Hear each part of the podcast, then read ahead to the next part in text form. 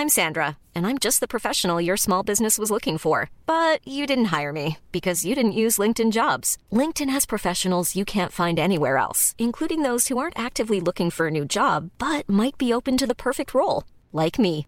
In a given month, over 70% of LinkedIn users don't visit other leading job sites. So if you're not looking on LinkedIn, you'll miss out on great candidates like Sandra. Start hiring professionals like a professional. Post your free job on linkedin.com/people today. Olá, amigos e amigas do saber. Neste episódio de hoje, nós vamos falar sobre psicanálise e religião. Nós vamos mostrar quais são as causas emocionais, psicológicas mais profundas da crença em Deus.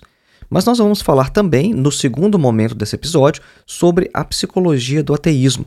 Nós vamos mostrar que a psicanálise vai explicar não apenas a crença em Deus, mas também o seu contrário, a descrença. Cabe ressaltar que nós já temos um episódio aqui neste podcast mostrando os diferentes tipos de ateísmo.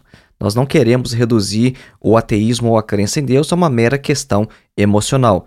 Não, longe da gente fazer tal reducionismo. Mas nós temos que considerar que há de fato causas emocionais mais profundas que vão determinar a crença ou a descrença em Deus. Então vamos lá, acompanhem.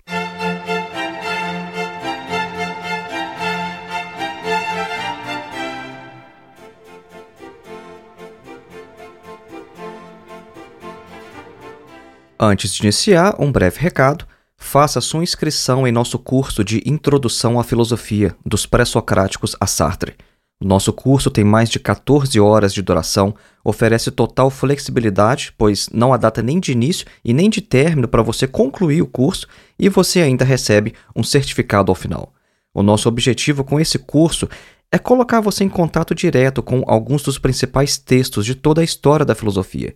Então, ao invés de ler comentadores ou literatura secundária falando sobre os filósofos, os nossos vídeos vão lhe preparar para ler diretamente textos escritos pelo próprio Platão, Aristóteles, Sêneca, Marco Aurélio, Santo Agostinho, Tomás de Aquino, René Descartes, Immanuel Kant, Hegel, Karl Marx, Jean-Paul Sartre, etc. Para mais informações, acesse o link que está na descrição deste episódio ou então o link que você pode encontrar em nosso site www.filosofiaepsicanalise.org. O nosso segundo recado é que você pode se tornar um apoiador deste nosso trabalho através da plataforma Apoia-se. O link para o nosso perfil está na descrição deste episódio. E uma outra maneira de manter este trabalho no ar é contribuindo com qualquer valor através de nossa chave Pix, que é o nosso endereço de e-mail, filosofiavermelha.gmail.com. O nosso terceiro e último recado é que você já pode adquirir meu livro diretamente no site da editora. O meu livro se chama Duvidar de Tudo: Ensaios de Filosofia e Psicanálise, e é uma coletânea com cerca de 90 textos que eu escrevi ao longo dos últimos 15 anos. A obra é dividida em três sessões: a primeira de filosofia, a segunda de psicanálise e a terceira de sociedade e religião. A maioria dos textos é de caráter introdutório e são a base desse trabalho que fazemos aqui nesse podcast e também em nosso canal no YouTube. Para mais informações, acesse o link que também está na descrição deste episódio. Voltemos então ao nosso tema: psicanálise e religião. Num primeiro momento, nós vamos mostrar quais são os mecanismos psicológicos da crença em Deus. E para isso, nós vamos fazer um breve resumo dos principais pontos da obra O Futuro de uma Ilusão de Sigmund Freud.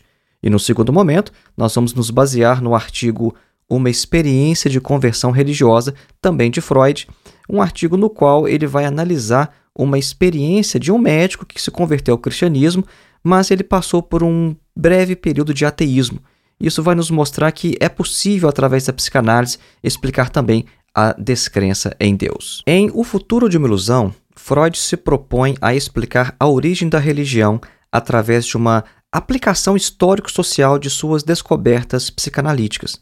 A gente pode considerar Freud nessa obra como um representante ilustre do iluminismo, né, ou do esclarecimento, né, porque o Freud vai apontar também o que ele pensava que seria o provável destino da religião. E por isso, no título da obra, a gente tem a palavra futuro. Né? Então vejam só, o título da obra é O Futuro de uma Ilusão. Bom, o que é essa ilusão? É a religião. Então é isso que o Freud quer mostrar nessa obra. Qual que é o futuro da religião? Agora, a primeira questão. É importante a gente ressaltar que a origem psicológica da religião não vai dizer nada sobre a existência ou não existência de Deus. Porque não é muito incomum, às vezes, a gente encontrar alguém fazendo referência a essa obra de Freud para provar ou então para demonstrar que Deus não existe. E isso é um erro de lógica. Neste sentido, eu me lembro de um artigo de Philip L. Quinn, que foi um teólogo e também filósofo estadunidense, que certa vez afirmou o seguinte: olha, a teoria de Freud pode ser o mecanismo do qual Deus nos dotou para que pudéssemos reconhecer a sua existência e buscar com ele um relacionamento. E aí ele deixa o campo aberto para que futuras pesquisas fossem realizadas em cima dessa hipótese. Mas vejam só que, para um teólogo, o argumento de Freud não é conclusivo, porque pode ser o caso de que talvez, de fato, a religião ela tenha essa origem psicológica né, como nós vamos mostrar em breve quais que são essas origens, a relação com o complexo de Édipo, mas ele fala o seguinte, olha, pode ser que Deus está lá fora, no universo, e ele dotou os seres humanos desse mecanismo psicológico a fim de que os seres humanos reconhecessem a sua existência. Então, por isso que eu estou chamando a atenção para o seguinte, a discussão sobre a existência ou não existência de Deus é uma questão filosófica, não é uma questão psicanalítica. Então, no geral, a gente pode ver a teoria de Freud se verdadeira, da seguinte perspectiva: se Deus não existe, então a teoria de Freud é uma explicação muito plausível de como se originou a crença religiosa e também a ideia de Deus. Por outro lado, se Deus de fato existe, essa teoria de Freud ela vai esclarecer o mecanismo do qual ele doutou os seres humanos para que eles pudessem reconhecer a sua existência e sentir a necessidade de estabelecer um relacionamento com ele. Então, dito isso, né, a gente só limpando o terreno para a gente não confundir um argumento filosófico com a origem psicológica da religião, vamos falar então agora o que é que Freud de fato diz sobre a origem da religião. Para Freud, a religião surgiu de uma necessidade de defesa contra as forças da natureza, assim como todas as outras realizações da civilização. E no indivíduo, pegando um indivíduo isolado, essa necessidade surge do desamparo. Essa palavrinha aqui é muito importante. Tá? Essa necessidade de defesa surge do desamparo.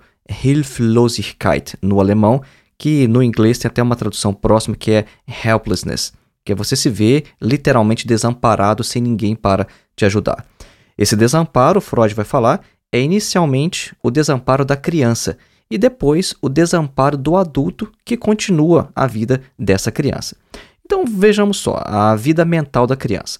Quando bebê, o indivíduo passa pela fase de escolha do objeto do tipo anaclítico. É né? um termo técnico que o Freud vai utilizar na sua obra e não há necessidade da gente explicar isso aqui agora.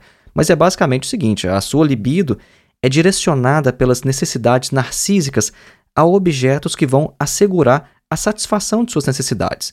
Então, a mãe, que satisfaz a fome da criança, vai se tornar o primeiro objeto amoroso da criança e também a sua primeira proteção contra os perigos do mundo externo, né? ou seja, a primeira proteção contra a ansiedade. A mãe desempenha esse papel num primeiro momento.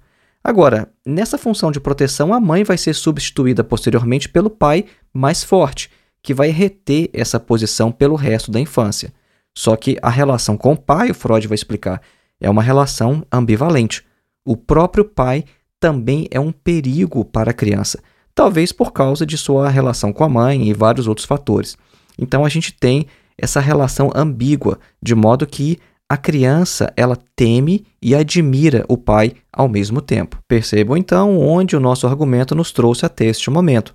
A criança ela se sente desamparada quando ela está no mundo e ela percebe, por exemplo, que ela pode cair e se machucar e que aquilo provoca dor a criança começa a perceber o mundo externo como perigoso. E aí ela se sente desamparada, porque a criança não tem forças para fazer frente aos perigos do mundo. Então ela precisa da proteção, ela sente a necessidade dessa proteção. Então, inicialmente, a proteção vem da mãe e depois a proteção vem do pai. Agora, quando o indivíduo cresce e descobre que está destinado a permanecer uma criança para sempre, quando o indivíduo percebe que ele nunca poderá passar sem nenhum tipo de proteção contra os poderes superiores, né? Por exemplo, os poderes da morte, da natureza. Imagina um furacão, imagina o mar agitado. Né? A gente não consegue se proteger dessas coisas. Então, o que, que o indivíduo faz? Ele percebe que ele continua desamparado e vai dar a esses poderes as características pertencentes à figura do pai. Então, o indivíduo cria para si os próprios deuses a quem teme e também confia a esses deuses a sua própria proteção.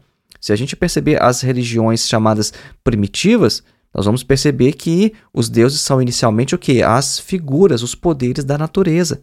Isso é, os seres humanos entram numa relação com esses poderes da natureza divinizados a fim de estabelecer uma relação e também ter proteção contra esses mesmos poderes a quem eles temem. Então a relação é basicamente essa. Quando crianças, nós temos necessidade de proteção de nossos pais, porque o mundo externo é perigoso demais, o mundo externo nos machuca.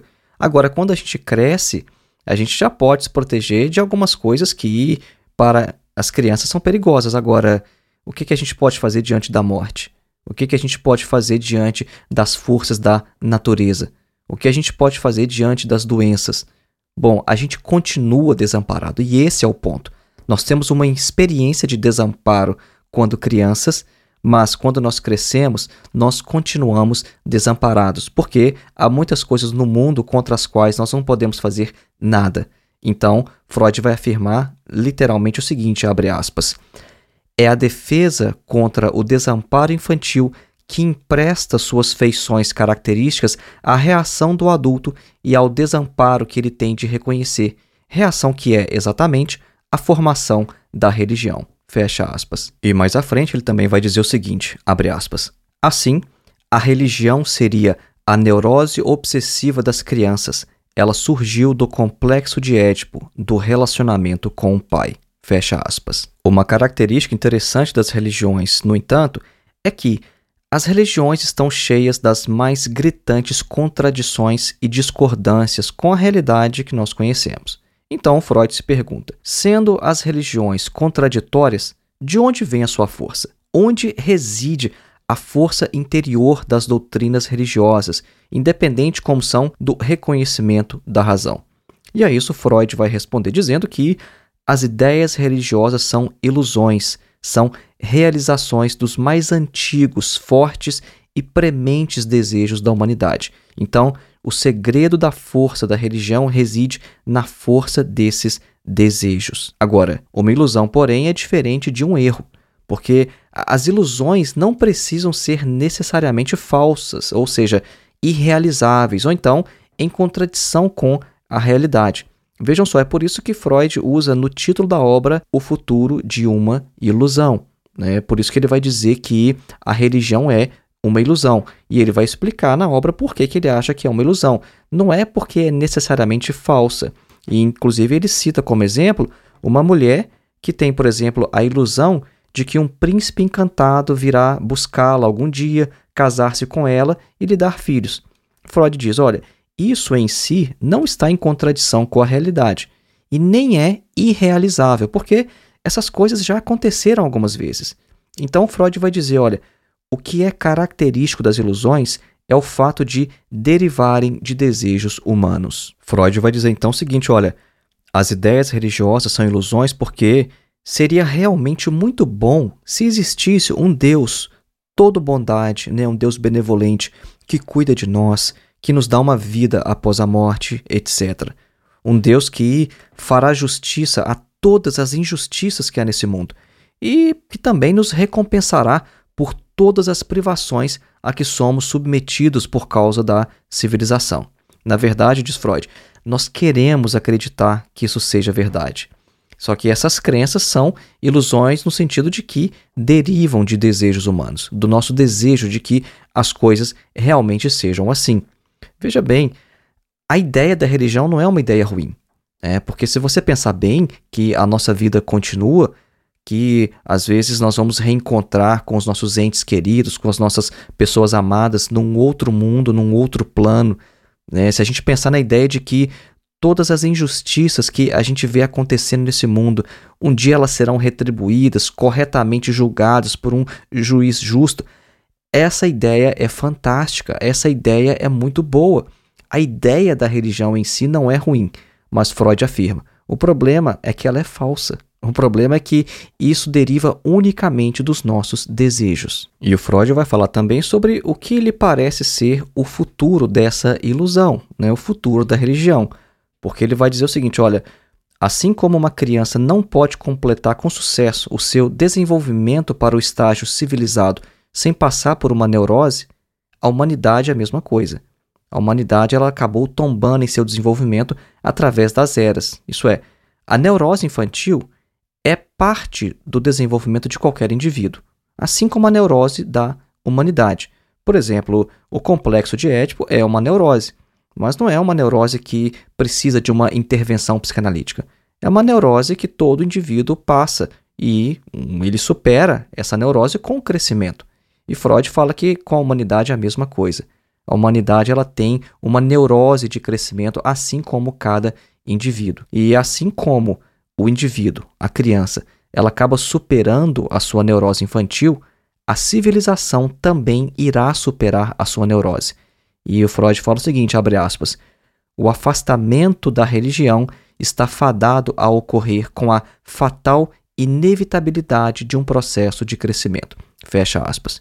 É por isso que no início do podcast a gente falou, o Freud parece aqui como um representante do iluminismo, né? porque vários pensadores, vários filósofos viam que a religião estava fadada a desaparecer. E o Freud também, de certa maneira, vai concordar, e o Freud também é dessa posição. Só que o Freud vai mostrar de uma perspectiva psicanalítica por que, que ele acha que isso vai acontecer, por que, que a religião vem perdendo força e por que, que o futuro da religião não sabemos quando, Freud não coloca data para isso, mas para Freud parece que a religião vai ser superada como um estágio, como uma neurose de crescimento. Nós vamos fazer agora uma breve pausa musical para que você tenha tempo de absorver a primeira parte do conteúdo e nós já voltamos então com a psicologia do ateísmo.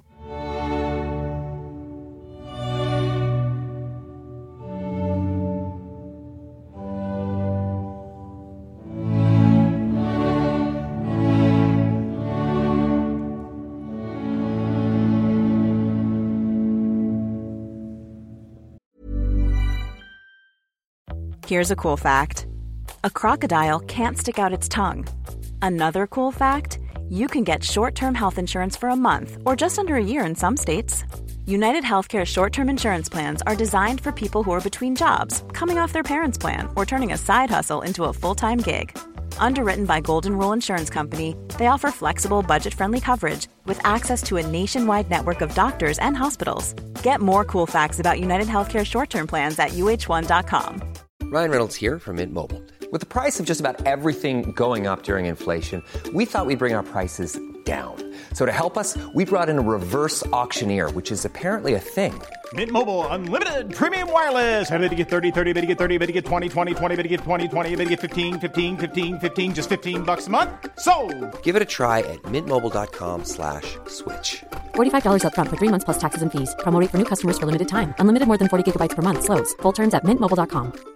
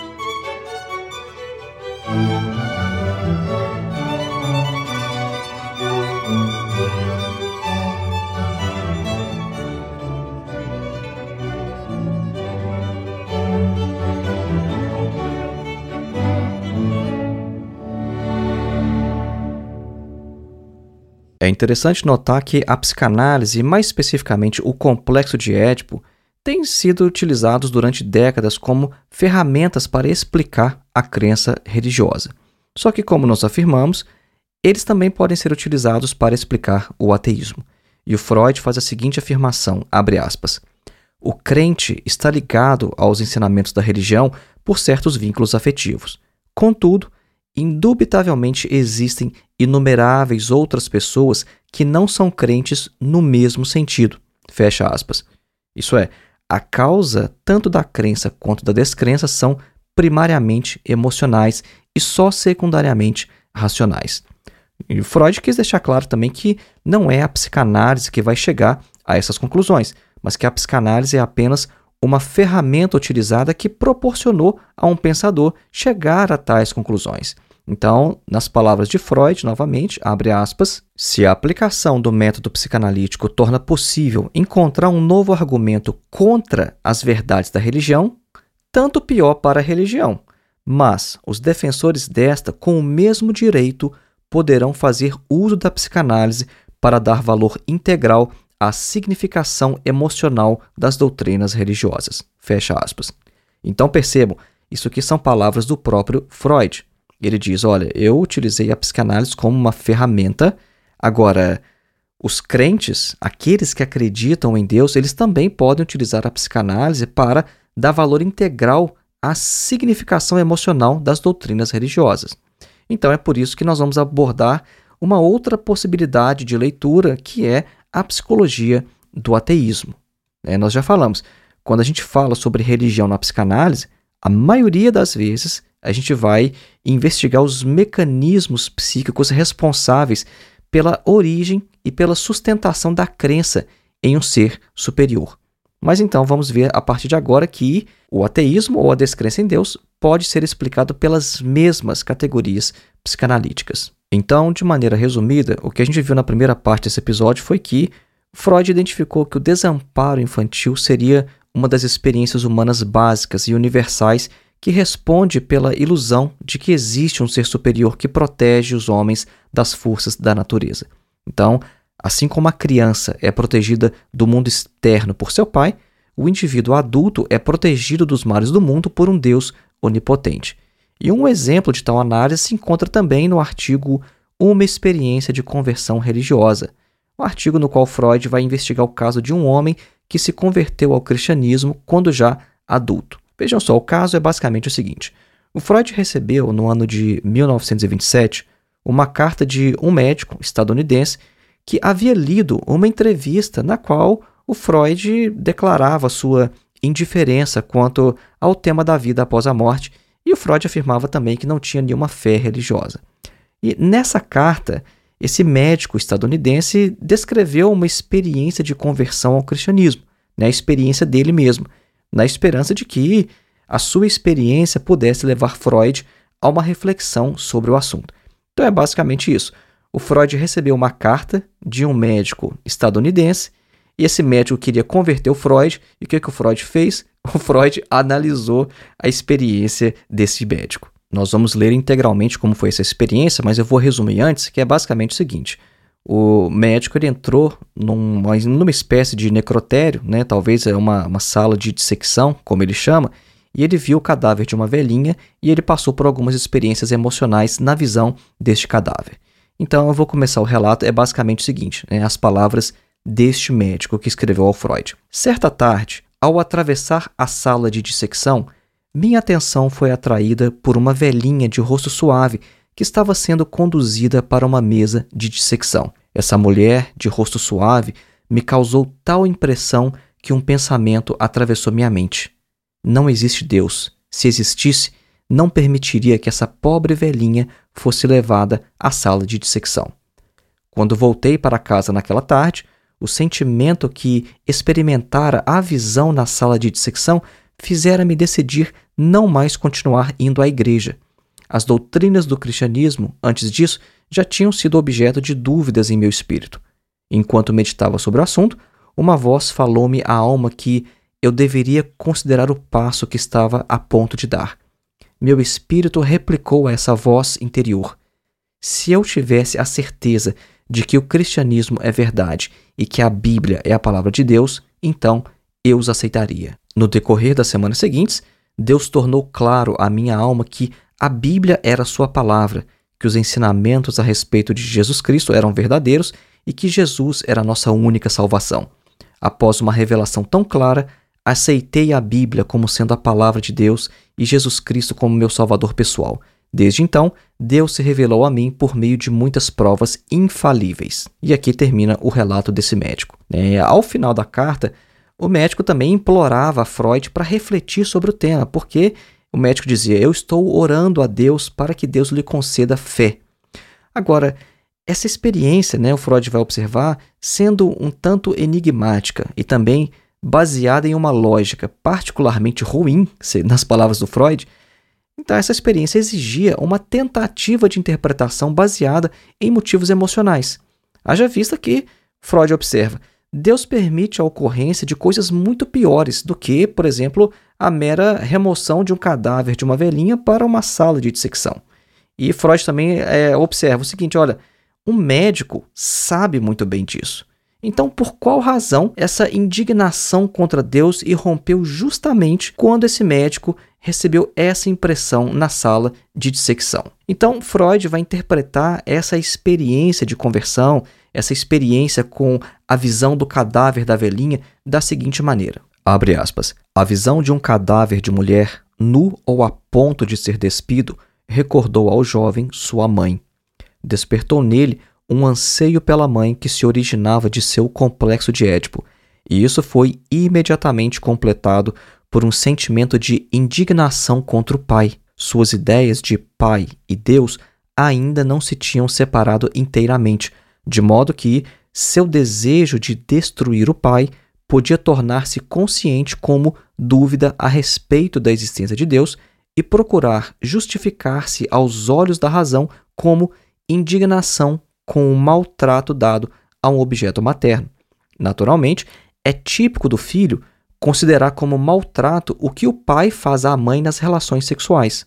O novo impulso, deslocado para a esfera da religião, constituía apenas uma repetição da situação edipiana e, Consequentemente, logo se defrontou com uma sorte semelhante, ou seja, sucumbiu a uma poderosa corrente oposta. Durante o conflito real, o nível do deslocamento não foi sustentado. Não há menção de argumentos em justificação de Deus, não nos é dito quais foram os sinais infalíveis pelos quais Deus provou sua existência àquele que duvidava. O conflito parece ter se desdobrado sob a forma de uma psicose alucinatória. Escutaram-se vozes interiores que enunciaram advertências contra a resistência a Deus. Mas o resultado da luta foi, uma vez mais, apresentado na esfera da religião e era de um tipo predeterminado pelo destino do complexo de Édipo, a saber, submissão completa à vontade de Deus Pai. O jovem tornou-se crente e aceitou tudo o que desde a infância lhe havia sido ensinado sobre Deus e Jesus Cristo. Tivera uma experiência religiosa e experimentaria uma conversão. Fecha aspas. Vejam só, é importante a gente destacar nessa interpretação de Freud o fato de que o complexo de Édipo foi responsável por levar o indivíduo a duvidar da existência de Deus. No primeiro momento nesse podcast nós vimos é a partir do complexo de Édipo da relação com o pai que o indivíduo vai associar a ideia de Deus e pai. E aqui o complexo de Édipo também está em jogo na descrença. Isso é, Freud afirmou o seguinte: olha, que não estando ainda completamente separadas as ideias de pai e Deus, para esse médico, o seu desejo de destruir o pai encontrava expressão consciente na dúvida a respeito da existência de Deus. Lembrando que o complexo de Édipo é essa relação ambivalente do menino com o pai. O menino, ele admira o pai, mas ele também o teme e também quer matar o seu pai. É exatamente como aconteceu na tragédia grega do rei Édipo. O rei Édipo, ele se casou com a sua mãe, teve filhos com a própria mãe e acabou matando o seu pai. Tudo isso sem saber, ele só descobriu depois. Mas o Freud já tinha desenvolvido este conceito e depois ele acabou percebendo que o seu conceito era exatamente o que estava em jogo nessa tragédia grega. E o que acontece aqui então, no caso da religião, é que essa corrente que deseja destruir o pai, que deseja matar o pai, isso, quando deslocado para a esfera da religião, isso toma a forma de uma negação da existência de Deus. Então, matar Deus é exatamente um deslocamento do complexo de Édipo para a esfera da religião. Nesse sentido, numa explicação psicanalítica do ateísmo, não crer em Deus é matar o pai. Essa é a linha que seguiu o professor Paul Sivitz em seu artigo e também um livro dele que tem o mesmo título que é The Psychology of Atheism. O Paul Sivitz vai afirmar que Freud, ao postular um complexo de Édipo universal como a origem de nossas neuroses, desenvolveu uma lógica simples e direta para compreender a origem da realização do desejo de rejeitar Deus. Inclusive, em um de seus artigos, ele afirma o seguinte: olha, o complexo de Édipo é inconsciente, estabelecido na infância e, acima de tudo, seu motivo dominante é o ódio ao pai e o desejo de que ele não exista, especialmente representado pelo desejo de substituir ou matar o pai. Freud regularmente descrevia Deus como um equivalente psicológico do pai, então uma expressão natural da motivação edípica seriam poderosos e inconscientes desejos pela não existência de Deus. Então, esse professor, o Paul Sivitz, ele vai concluir que o ateísmo seria uma ilusão causada pelo desejo edipiano de matar o pai e o substituir por si próprio. Agir como se Deus não existisse seria um disfarce óbvio do desejo de matá-lo, da mesma forma que, em um sonho, a imagem de um pai indo embora ou desaparecendo pode representar tal desejo.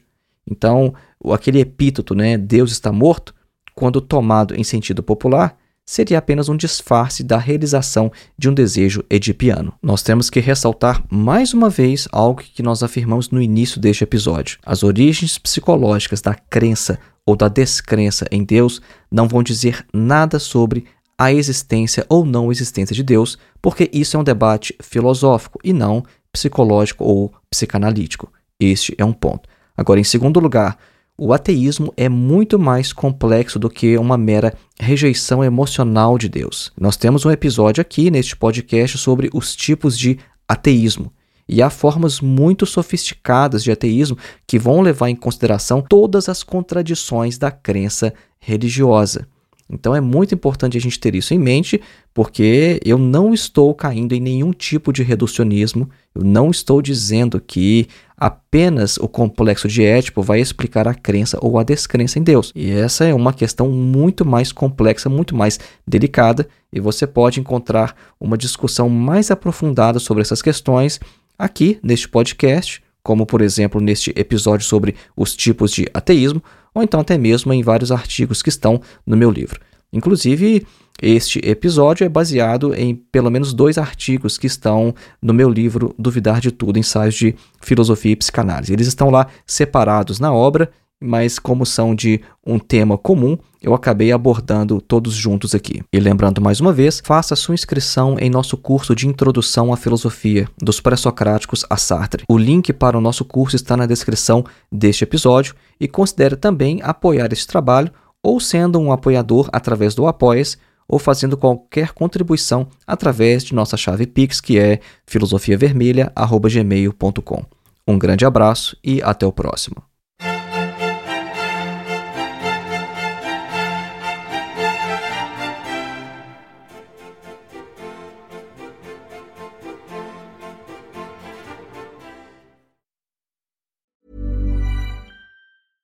Even when we're on a budget, we still deserve nice things. Quince is a place to scoop up stunning high-end goods for 50 to 80% less than similar brands. They have buttery soft cashmere sweaters starting at $50, luxurious Italian leather bags, and so much more. Plus, Quince only works with factories that use safe, ethical, and responsible manufacturing. Get the high-end goods you'll love without the high price tag with Quince. Go to quince.com/style for free shipping and 365-day returns.